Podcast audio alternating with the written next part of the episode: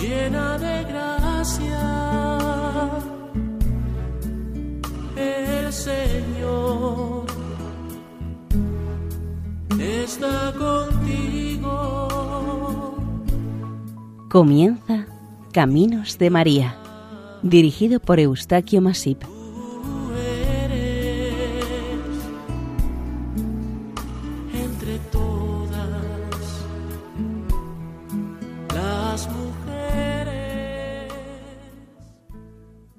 Nuestra más cordial bienvenida a Caminos de María, un programa realizado por el equipo de Radio María en Castellón de Nuestra Señora del Lledó.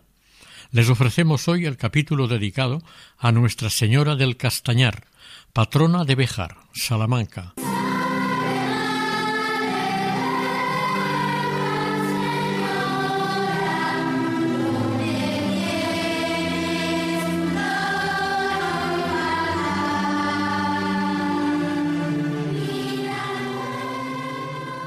Salve, Madre de Béjar, Señora, donde tienes tu trono y tu altar.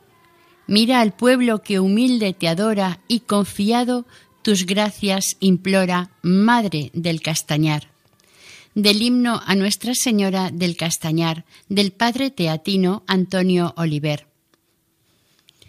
Al sur de la provincia de Salamanca, limitando con la de Cáceres, se halla arropada por la sierra que lleva su nombre, la ciudad de Béjar. Esta sierra pertenece a la cordillera central. Béjar es un municipio de algo más de 15.000 habitantes que en tiempos pasados fue un importante centro de industria textil, cuyos productos gozaban de un bien merecido prestigio a nivel regional y estatal, tanto por su calidad como por su perfecta manufactura. La abundancia y calidad de las lanas de la meseta movieron a los más arriesgados y emprendedores bejaranos a incorporar en esta localidad salmantina en el mapa de la industria textil española y europea. Béjar, en el siglo XVIII, inició así la gran expansión de su industria textil, la cual le ha dado tanto renombre. Se ha dicho con frecuencia que esta industria textil ha sido durante más de 300 años el motor económico de la villa, al menos hasta recientes décadas. A poco más de dos kilómetros de Béjar existe un santuario mariano enclavado en medio de un bosque de castaños, conocido este como el pulmón de Béjar. Este santo lugar es no solamente el corazón espiritual de esta ciudad, sino también de toda su comarca, e incluso de cercanos pueblos de las provincias limítrofes. Puede decirse que Béjar y su santuario son el centro religioso de este alfoz o término. Al menos así lo fue desde la Edad Media, cuando el gobierno de los territorios se establecía normalmente en la localidad más importante y próspera de su término o alfoz. El santuario primero está datado en el año 1446. Debió ser sencillo, una humilde y sencilla capilla de reducido tamaño, que se edificaría con materiales propios de la zona, contando con el máximo interés y cariño de sus habitantes. La devoción despertada y promovida por sus devotos al proclamar los hechos extraordinarios de la Virgen llamó la atención y atrajo a sus pies a las gentes de la comarca en primer lugar y con el tiempo se fue expandiendo por todo el país a través de los bejaranos migrantes. El origen del culto a la Virgen del Castañar se dio en un momento en el que la mortífera peste arrasaba la comarca. En aquel momento, un pastor llamado Joaquín López, hombre sincero y noble, y su esposa Isabel Sánchez, de las mismas buenas características que su marido, eran pastores que vivían en la vecina localidad cacereña de La Garganta y llevaban frecuentemente su rebaño hasta el monte del Castañar, el cual se extiende frente a la villa de Béjar. A este matrimonio siempre les llamaba la atención que, al pasar las ovejas por un determinado lugar del castañar, se arropaban bajo un viejo y frondoso castaño. A esto el pastor no le dio demasiada importancia. Pero Joaquín una noche tuvo un extraño sueño en el que el viejo árbol, aun siendo invierno, presentaba sus hojas tiernas y frutos en abundancia. Lo más sorprendente fue que entre su ramaje veía una imagen de la Virgen María con el niño Jesús en sus brazos. Para más asombro, le pareció oír una voz de mujer que le pedía que la buscase y mediante su protección acabaría la peste que sufrían las gentes en Béjar y su comarca. Al despertarle contó su sueño a su esposa Isabel, y ésta le confirmó que había tenido un sueño muy parecido al suyo. Joaquín e Isabel, al contarse sus sueños, se emocionaron, lloraron y desearon fervientemente que la Virgen Nuestra Señora interviniese, despejase y cesase la temible plaga.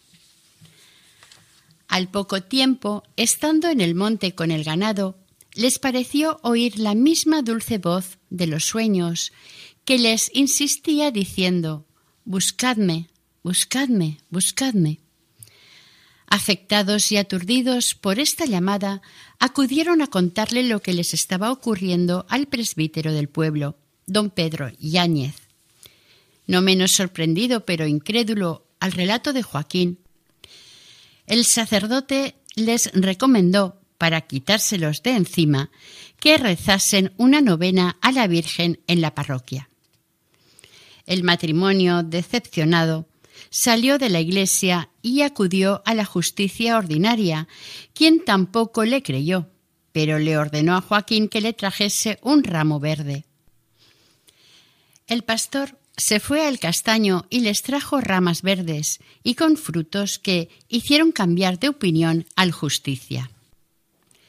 Como consecuencia, el prodigio fue admitido y divulgado entre las gentes, y muchos fueron los que acudieron donde el pastor dijo que ocurrieron los extraordinarios hechos.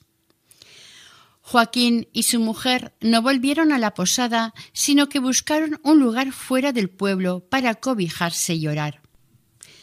El 16 de marzo comenzaron la novena y el 24 por la noche, cuando Joaquín salió de la parroquia, vio un resplandor en el monte y se acercó para saber qué podía ser. Al llegar al lugar de donde salían las luces, se dio cuenta que resplandecían del mismo viejo castaño y que sus ovejas se reunían tranquilamente debajo del árbol. Joaquín decidió quedarse con las ovejas bajo el castaño y pasar la noche. Quedó dormido, pero se despertó al oír la voz de la Virgen tan iluminada que le dijo Junto al castaño hay una cueva en la que se halla oculta una imagen mía sácala y construidme en el mismo sitio una casa para que yo sea en ella venerada. La emoción del pastor era indescriptible y para que le creyeran en Béjar les llevó varias ramas con las hojas tiernas y sus frutos. Curiosamente, en algunas de las casas de enfermos que les entregó una de las ramas que llevaba, sanaron rápidamente los enfermos de peste. Esto último ocurrió el 25 de marzo de 1446. Muy pocos días después, el día 27 de marzo, el pueblo y las autoridades se acercaron en procesión hasta el lugar del hallazgo. Cortaron las ramas del castaño verde, las llevaron al pueblo y se curaron muchos de toda clase de enfermedades. Se cuenta que arrancaron hasta el tronco y las raíces que muchos guardaron largo tiempo como reliquias. Señor, toma mi vida nueva antes de que la espera desgaste años en mí. Estoy dispuesto a lo que quieras No importa lo que sea, tú llámame a servir. Llévame donde los hombres necesiten tus palabras, necesiten mis ganas de vivir. Donde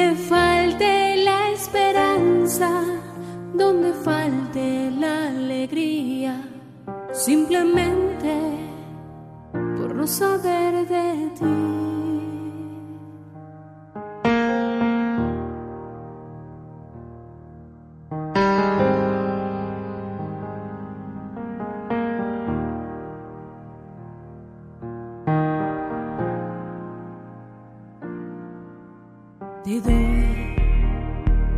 corazón sincero para gritar grandeza, Señor. Tendré mis manos sin cansancio, tu historia entre mis labios y fuerza en la oración.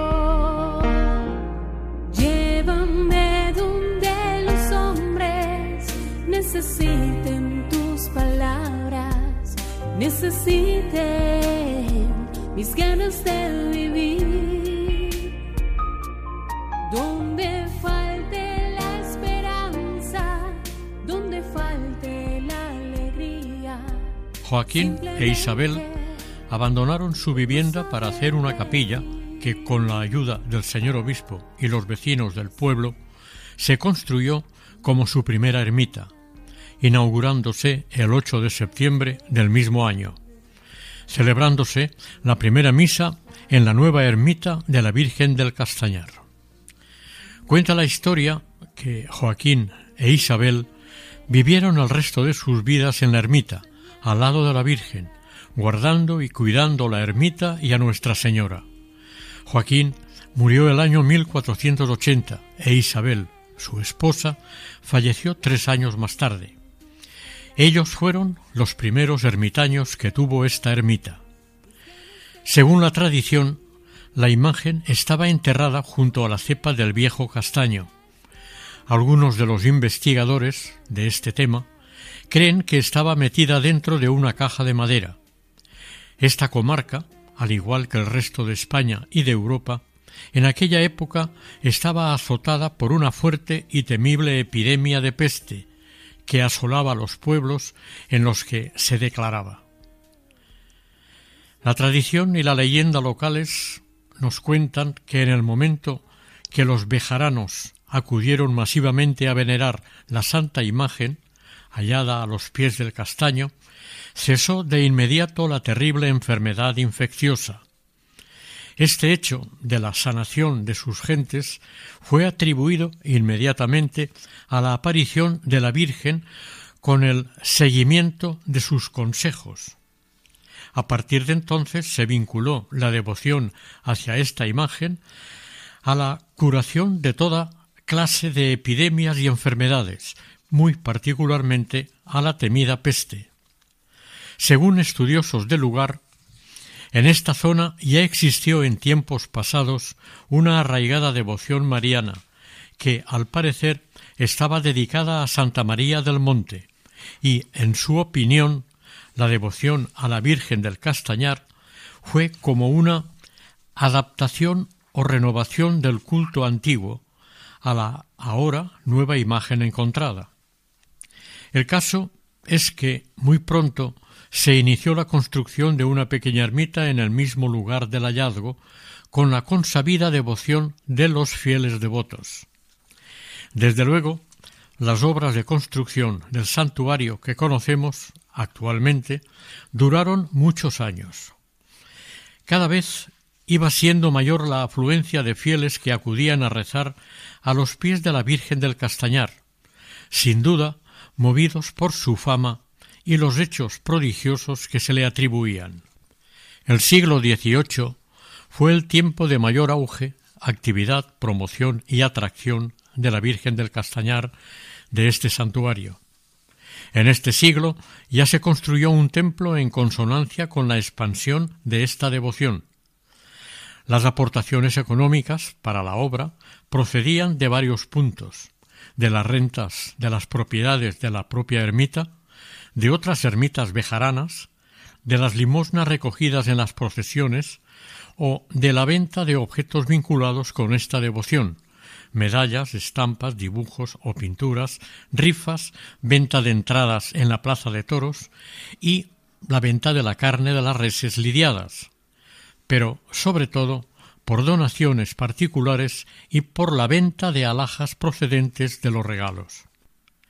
Era muy habitual que se recurriese a la Virgen ante los sucesos importantes que se sucedían día a día. Apenas iniciado este siglo XVIII, las mujeres gobernadoras comunicaron y solicitaron por carta al cabildo eclesiástico que se bajase en procesión la imagen de la Virgen, desde el santuario hasta la villa, y se completase una novena en los conventos de religiosas del lugar, todo con el feliz o por el feliz desenlace de una victoria del propuesto rey de España en su lucha por el trono. Así, el 12 de mayo de 1704 se aprobó el traslado de la Virgen hasta el convento de las monjas dominicas de la Piedad, un convento fundado por esta casa ducal de Béjar a finales del siglo XVI. España iba a entrar en plena guerra de sucesión y la casa ducal de Béjar había tomado partido a favor de Felipe de Borbón, el futuro Felipe V.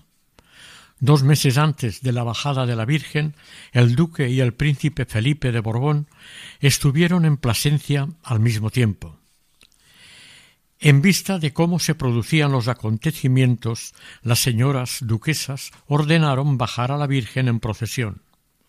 En un bando del consistorio se pidió al pueblo que pusiesen luces en sus ventanas, que tocasen las campanas de las parroquias y se convocase a la gente a las cuatro de la tarde para bajarla de su ermita y en procesión llevar a la Virgen del Castañar y asistir a la novena en el convento de las Dominicas.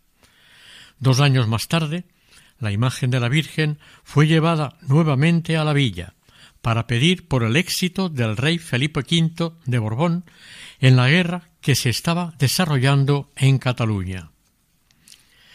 Los bejaranos y el duque de Béjar, al parecer, se sentían muy ligados y agradecidos a la corona, especialmente a la nueva dinastía reinante, los Borbones.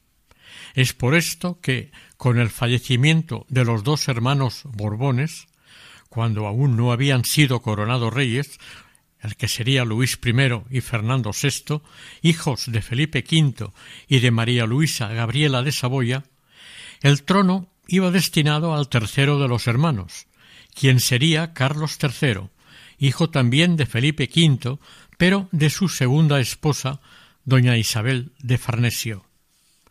El príncipe Carlos era virrey de Nápoles en este momento y fue llamado para ocupar el trono de España. Los bejaranos y sus autoridades, el 22 de octubre de 1759, decidieron bajar la imagen de la Virgen hasta la villa y se colocó con la veneración debida en la iglesia del Salvador de esta villa durante ocho días, pidiendo por la salud y el acierto del nuevo soberano. Unos años más tarde, en septiembre de 1779, se vuelve a traer la Virgen del Castañar a Béjar, esta vez por dos causas una pertinaz sequía en los campos bejaranos y para implorarle a Nuestra Señora que protegiese a los soldados españoles en la guerra abierta con el rey británico. Aunque mis ojos no te ver, te puedo sentir sé que estás aquí, aunque mis manos no pueden tocar tu rostro, Señor. sé que estás aquí.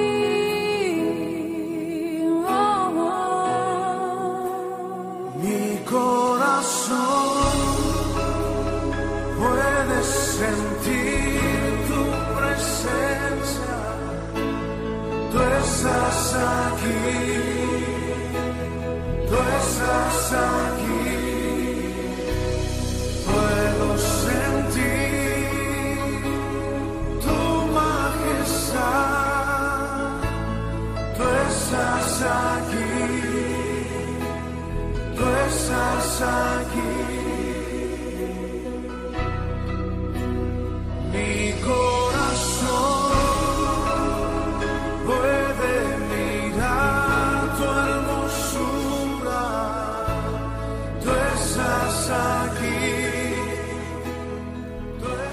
Sacerdote bejarano, don Francisco Rodríguez Viga, se ocupó intensamente en promover la reconstrucción y ampliación del santuario de la venerada imagen de la Virgen. Así, en el año 1720 se terminó la fachada del oeste en piedra de sillería regular y en su frontal figura el escudo del obispo de Plasencia, Monseñor Francisco Pere y Porras. Diez años más tarde se finalizaron las obras del camarín de la Virgen. El primitivo retablo del santuario se cedió a la iglesia de Navalmoral de Béjar y en su lugar se instaló otro bellísimo tallado por el escultor bejarano Lucas Barragán y Ortega. Es el que actualmente se puede admirar en este templo. El pintor de cámara de los duques de Béjar Ventura Lirios es el autor de las pinturas de la bóveda en la que se representa la Asunción de Nuestra Señora y en la pintura del arco nos presenta la coronación de la Virgen. Cuando años más tarde se produjo el hundimiento de parte de la bóveda, estas pinturas quedaron gravemente dañadas, siendo restauradas por los hermanos Álvarez Dumont, que a su vez decoraron el camarín y pintaron las ocho hermosas mujeres de la Biblia. Estas pinturas merecen ser contempladas y estudiadas por los visitantes interesados en arte que entran en este templo. En la parte inferior del camarín de la Virgen está la cripta. Es un lugar de culto diario en invierno y se supone que está situado sobre lo que fue la primera ermita.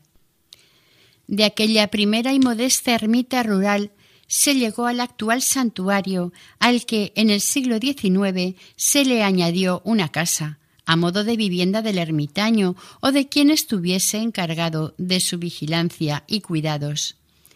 Durante casi cuatrocientos años, esta ermita estuvo apartada de la población, expuesta a saqueos, robos o destrucción a finales de este siglo, con la llegada de los padres franciscanos al santuario en 1899, con su presencia le dieron cierta seguridad, atención y cuidado a este conjunto de edificaciones. El edificio del templo está construido con granito moteado, pero en su mayor parte está blanqueado. El granito puede verse mayormente en la fachada principal, en las aristas del edificio, en las ventanas y en los escudos. Se accede a este templo por dos puertas, una al norte y la otra al oeste. Una torre alta destacaba sobre toda edificación y era un buen punto de referencia a quienes se acercaban a Béjar. La iglesia del santuario cuenta con una única nave, con bóveda de lunetos, y su cabecera es rectangular. Está separada de la nave con un gran arco apoyado sobre dos semicolumnas a cada lado, de estilo toscano. La cabecera contiene el altar mayor que está cubierto con una cúpula apoyada sobre pechinas. En ella pueden contemplarse diferentes misterios de la vida de la Virgen María. En medio del retablo figura la imagen de la Virgen, que con el tiempo ha ido oscureciéndose su rostro y sus manos. De esta cabecera sobresale el absidiolo, que abarca el camarín de la Virgen y la cripta. Existe en el camarín una reproducción de las mujeres más famosas del Antiguo Testamento y cuatro tallas dedicadas a los cuatro evangelistas. La sacristía está adosada a la fachada del mediodía. Por esta se accede al camarín que está detrás del altar mayor. El atrio en forma de plaza es conocido como Plaza de los Tilos. Contiene un antiguo crucero y una imagen del crucificado. La columna central es obra del escultor natural de esta villa, Eloy Hernández. El retablo antiguo fue vendido en el siglo XVIII a la iglesia de Navalmoral de Béjar. Lo único que queda del siglo XVII en este santuario es el retablo del sagrario.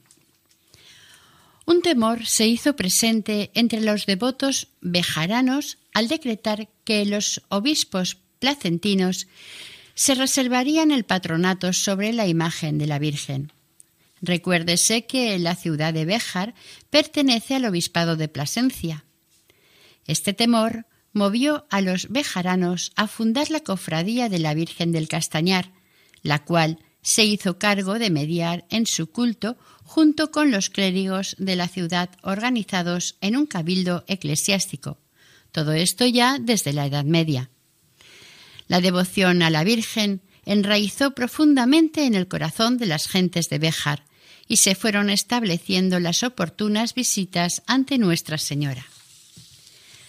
Por parte de las autoridades o del cabildo eclesiástico, se regularon las celebraciones religiosas en honor a la Virgen, estableciendo una procesión o peregrinación anual cada 15 de septiembre y la celebración de misas en determinados días del año. Pero cabía la posibilidad de alterar esta rutina por parte del poder municipal, el cual actuaba sin contar con el obispado o con la cofradía. Esta situación, que solía tener carácter de extraordinaria, fue conocida como traslados especiales. De estos traslados se tiene información de la realización de unos veinte. Era esta una situación curiosa.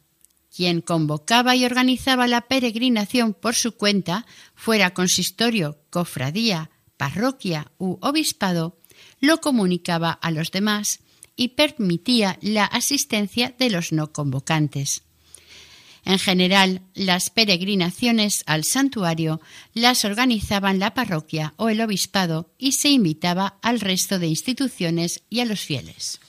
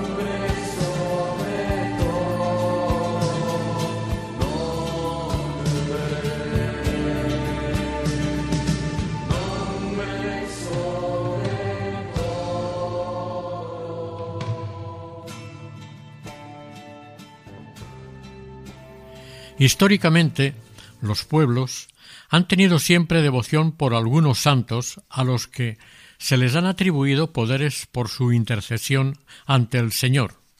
Es por lo que son venerados, muy especialmente por aquellos que se beneficiaron de alguna manera. La Virgen, ligada a los largos períodos de sequía, San Roque a las epidemias, Santa Bárbara a las tormentas o San Gregorio a las plagas. Béjar no va a ser menos, y tendrá sus santos benefactores, a los que rendirá su devoción y agradecimiento con misas, romerías, procesiones, novenas o exvotos. Pero en Béjar, desde tiempo inmemorial, los poderes civiles, eclesiásticos y la cofradía han tenido sus diferencias a la hora de ejercer su poder e influencia. Al menos así parece verse en los libros de actas de cada uno de estos estamentos. Cada uno se otorgaba unos derechos y deberes que eran poco aceptados por el resto de poderes. El Consejo Municipal tuvo que recurrir en muchas ocasiones al obispo de Plasencia. La cofradía se encargaba, sobre todo, de gestionar las propiedades vinculadas al culto. El Consejo organizaba los traslados a la población en situaciones extraordinarias. El cabildo eclesiástico, desde su óptica, era quien se dedicaba al culto y a la administración de la ermita y los fieles respondían bajo su particular visión a lo que mejor les convenía o venía en gana, con el consiguiente riesgo y peligro. Había que contar con los duques de Béjar, que tenía sus privilegios, derechos, obligaciones e intereses particulares, además los intereses generales del reino. Como muestra de estas situaciones, que también se daban en otros lugares del país, para realizar un traslado de la Virgen había que consultar a todos los estamentos y personas importantes del sistema.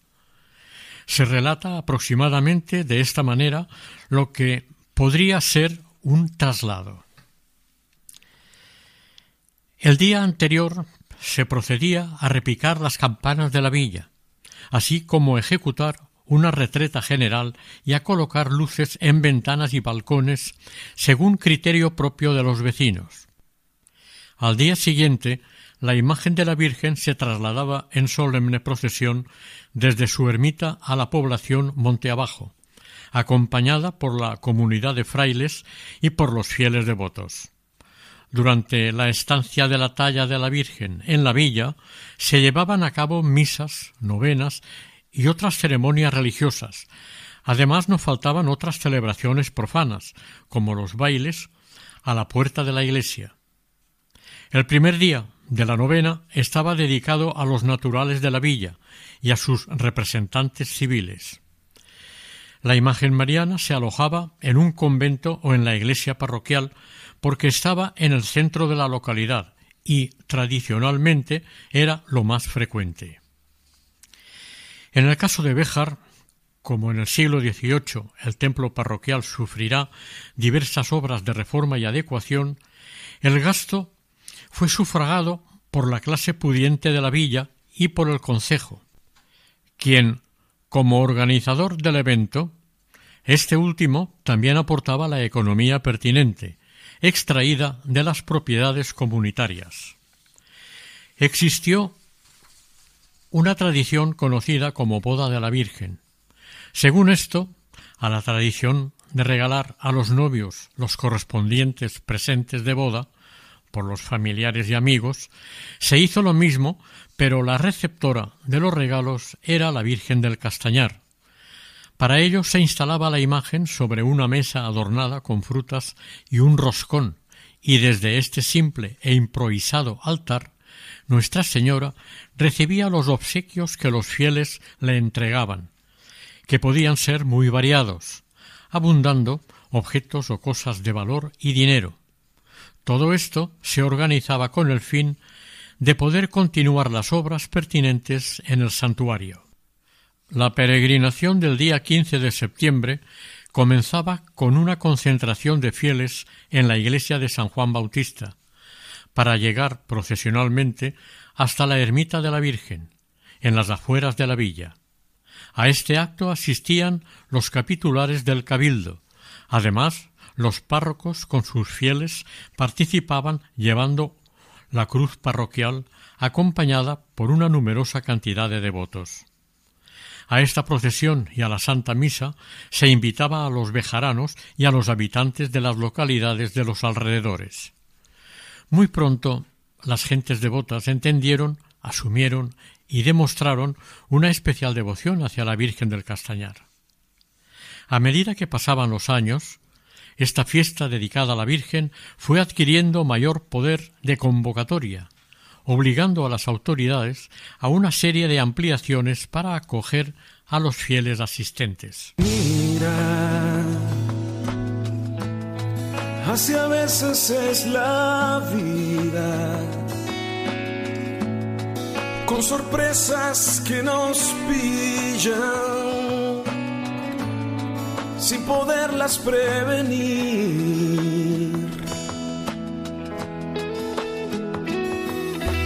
Niña,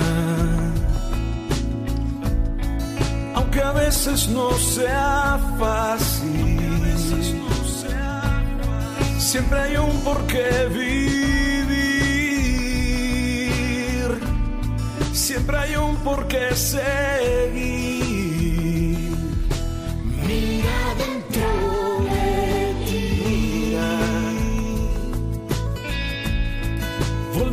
A sonreír, pero con mejor sonrisa, porque aprendiste a vivir.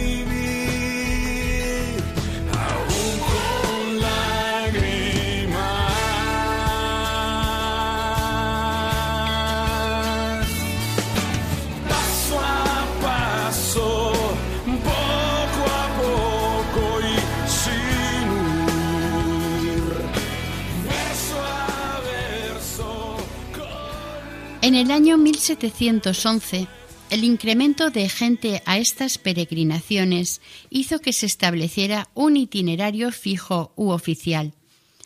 Hasta este momento los traslados a la ermita se hacían a través del campo por caminos menores y sendas, partiendo desde Béjar y que sus vecinos conocían. Después de la fiesta religiosa y haber comido al mediodía, los asistentes a los actos religiosos acudían a la Plaza de Toros, recientemente inaugurada muy cerca de la ermita, a una fiesta taurina, completando de esta manera las fiestas en honor a Nuestra Señora del Castañar. En un principio, esta Plaza de Toros fue construida provisionalmente en madera, unos 20 años antes, pero en 1711 se construyó en piedra y es la conocida actualmente como la Ancianita, por ser la más antigua plaza de toros existente hoy en día en el mundo. En esta zona del santuario, como complemento de las celebradas fiestas, se construyó también un local como casa de comedias. Finalizado el primer cuarto del siglo XVIII, el duque de Béjar ordenó a su pintor que pintara un completo cuadro de la villa, en el que resaltasen algunas edificaciones del término, destacando dos la Plaza de Toros, en plena corrida de toros, y el santuario del Castañar, sobresaliendo este de entre la espesa arboleda de castaños. Entre el pueblo llano, la situación sanitaria, la hambruna y la pobreza en general era evidente y notoria. Las familias normales vivían hacindadas en sitios de nula sanidad y conviviendo con los animales domésticos. Esta forma de vida era un terreno abonado para la proliferación de insectos, parásitos y las epidemias.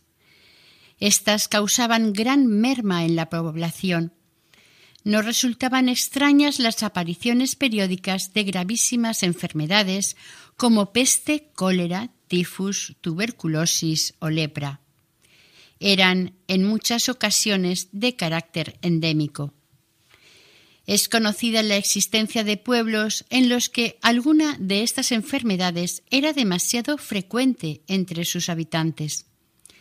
Cuando en 1748 hizo su aparición la epidemia de tabardillo o tifus en la zona de Béjar, cundió el pánico de inmediato entre sus habitantes. Como la medicina era incapaz de solucionar este gravísimo problema de salud, los fieles no dudaban en acudir a pedir la intercesión de la Virgen María ante nuestro Señor. Las gentes aceptaban estas enfermedades como justos castigos divinos, por lo que resultaba imprescindible el favor o la intermediación de su Santísima Madre, En este caso, en concreto, fue la Virgen del Castañar. Ante esta grave situación, el 25 de octubre de 1748, el Concejo de Béjar, teniendo en cuenta, como en otras ocasiones precedentes, la Virgen del Castañar había intervenido a favor de esta población, decidieron llevar hasta la villa la imagen de Nuestra Señora al día siguiente e incorporarla en la iglesia del Salvador, por estar ésta en el centro del pueblo, pidiendo la debida licencia al señor vicario.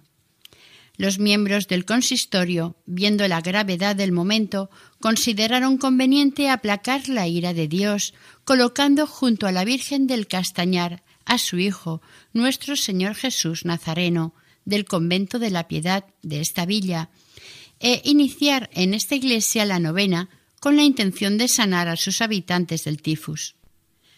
Aunque en noviembre la epidemia de tabardillo seguía en su apogeo, se discutió entre el obispado y el consistorio dónde alojar la imagen de la Virgen para beneficiar a los fieles.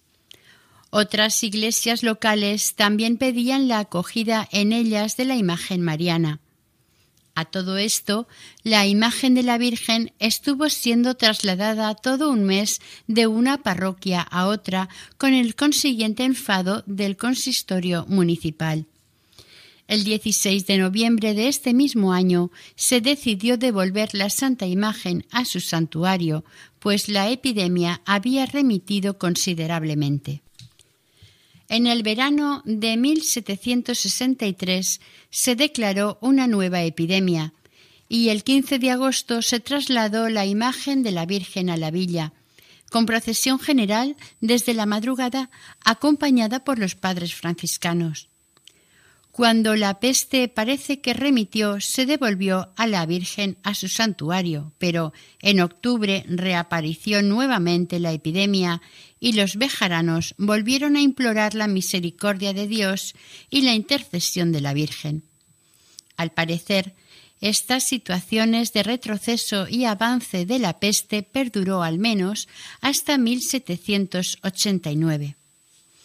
Si las epidemias representaban un azote para las gentes, no lo eran menos las largas sequías, porque tras ellas el hambre resultaba peor que la sequía. El campo y la agricultura dependían absolutamente de los cambios atmosféricos excesivos. Cuando no era la sequía eran las inundaciones, el viento, el frío, el granizo o la nieve, en cualquier momento inesperado se podían encontrar en la miseria más terrible.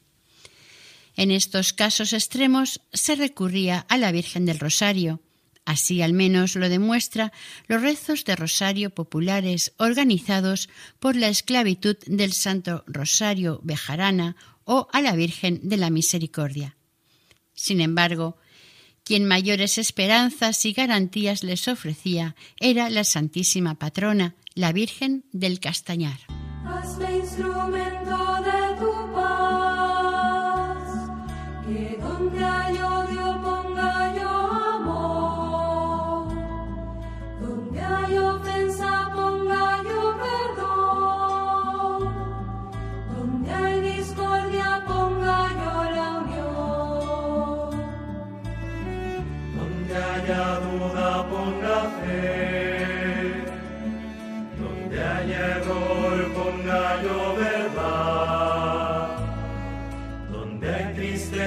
Ponga yo alegría, donde hay tinieblas ponga yo la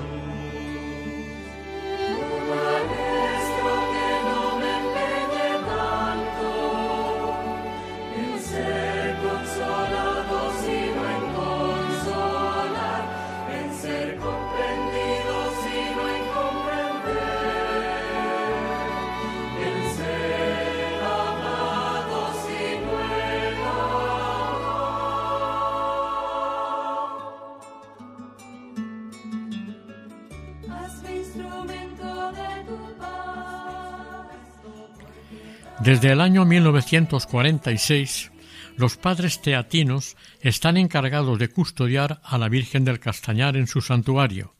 Como se ha dicho con anterioridad, este santuario estuvo muchos años atendido por los padres franciscanos. En la actualidad, este santuario dispone de una escolanía que ameniza y solemniza las fiestas en honor a la Virgen y a otros actos litúrgicos. El centro de esta advocación mariana es absolutamente la imagen de Nuestra Señora del Castañar, una imagen sedente, posiblemente de entre los siglos XI y XIV, al igual que otras muchas imágenes de entonces. Aquella talla original, con el tiempo, se estropeó lo suficiente como para verse obligados a vestirla y ocultar sus deterioros. Según las informaciones dadas, el duque de Béjar, por su devoción a la Virgen, se ocupó de su restauración, aunque al principio del siglo XIX el presbítero José Ramírez Orellana mandó se retocaran con pintura fina la cara y las manos de la santa imagen. La imagen de la Virgen del Castañar de Béjar es una imagen coronada, su coronación canónica aconteció el 8 de septiembre de 1946, siendo presidida por el obispo de Plasencia, Monseñor don Juan Pedro Zarranz y Puello.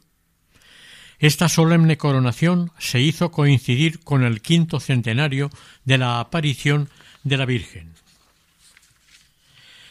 La Virgen del Castañar, Bejarana, tiene un notable tesoro a destacar la corona, que desde 1929 la cofradía proyectó para su futura coronación canónica, que acontecería quince años después.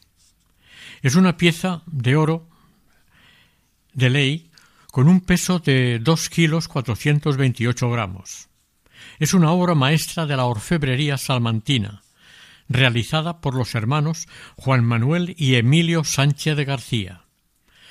Se compuso con joyas antiguas de la Virgen y con las que aportaron los fieles devotos. De la base de la corona parten seis arcos imperiales, rematados por una abeja de oro macizo, quedando unidos a la parte superior con una cruz. La diadema y sus arcos son un repaso a la historia de la Virgen María, y a la aparición de la Virgen en el castañar. Diamantes, perlas, zafiros, rubíes y un topacio están bellamente combinados y repartidos, componiendo esta valiosísima joya, que, como muestra imágenes de la Anunciación, Natividad, Purificación, Huida a Egipto o Dolores de la Virgen. El ajuar de Nuestra Señora es igualmente rico y variado en cada uno de sus elementos. Las camareras de la Virgen tardan una hora, al menos, en vestirla completamente, siempre atendiendo a los tiempos litúrgicos. Tradicionalmente, la imagen iba sobrecargada de joyas y adornos, pero al comprobar que estos adornos lesionaban la talla, se eliminaron a petición de los padres teatinos, actuales custodios de la Virgen y de su santuario, también se han eliminado los mantos, quedando la talla absolutamente tal como se realizó hace siglos.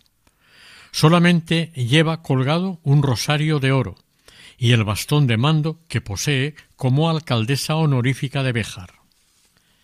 El convento, construido a la derecha del templo, en los últimos años ha sido restaurado en casi su totalidad. Se ha respetado la fachada principal, aunque se le ha añadido una planta superior más. La construcción, conocida como seminario, de reciente construcción, ocupa el espacio de la antigua casa del ermitaño y guardián. Con esta reconstrucción se la dotó de una sencilla espadaña. Este seminario estuvo destinado a la formación de los estudiantes seminaristas teatinos y está dotado de una torre de campanas y un vistoso chapitel. Hoy en día este centro está inactivo, por lo que el inmueble podría dedicarse a otros fines, como culturales, retiros, convivencias, hospedería o convenciones. Entre las fiestas y tradiciones en honor a la Virgen del Castañar cabe destacar la romería, procedente de la localidad cacereña de La Garganta. Cada año se conmemora el Festival de Pentecostés para agradecer a la Virgen su protección a esta villa cacereña. Está organizado por su ayuntamiento y la asistencia de sus habitantes es masiva. Al llegar al santuario se le hace una visita a la Madre Celestial y se prepara la celebración de la Santa Misa. Durante el oficio de la misa parece ser que nunca se encuentran todas las palabras para cantar las excelencias de Nuestra Señora. Finalizado el acto religioso, los peregrinos se reúnen bajo las sombras del castañar para comer y charlar amistosa y familiarmente. Tras la comida y la sobremesa se organiza un alegre baile regional y algunas carreras de caballos muy populares. Al finalizar estos actos, los peregrinos regresan hacia su localidad, la garganta, pero al llegar a la cima de una montaña, desde donde se divisa la ciudad de Béjar, el ayuntamiento bejarano les paga tradicionalmente una merienda especial a los paporros peregrinos. Al sur se divisa la elevada cumbre de la Peña Negra como vigía del sur salmantino. Vive Jesús el Señor. Vive Jesús el Señor.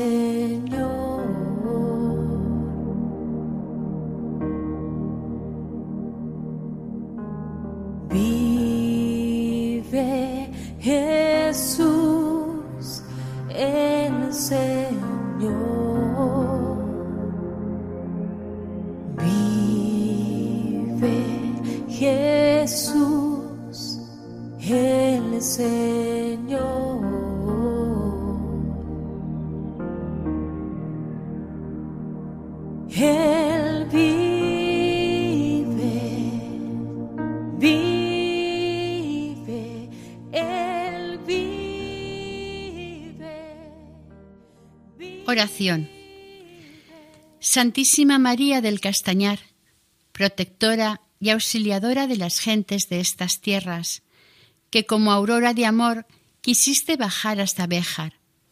Concede las gracias a quien te implora y venera, Virgen del Castañar, e intercede ante tu Hijo, nuestro Señor, para que siempre sigamos su enseñanza, consejo y palabra en provecho de nuestras almas y mayor gloria a Dios. Así sea. Vamos cantar essa canção pela paz do mundo. Hã?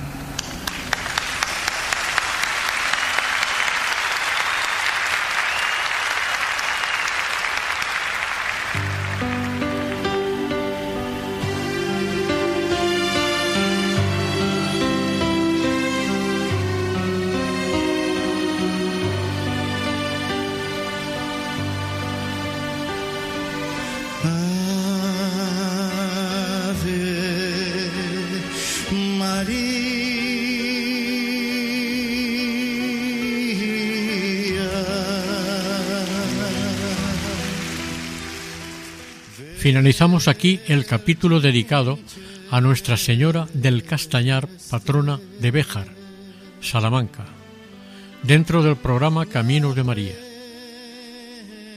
El equipo de Radio María en Castellón, Nuestra Señora del Lledó, se despide deseando que el Señor y la Virgen les bendigan. María, llena de gracia, Señor está contigo. Han escuchado en Radio María Caminos de María, dirigido por Eustaquio Masip.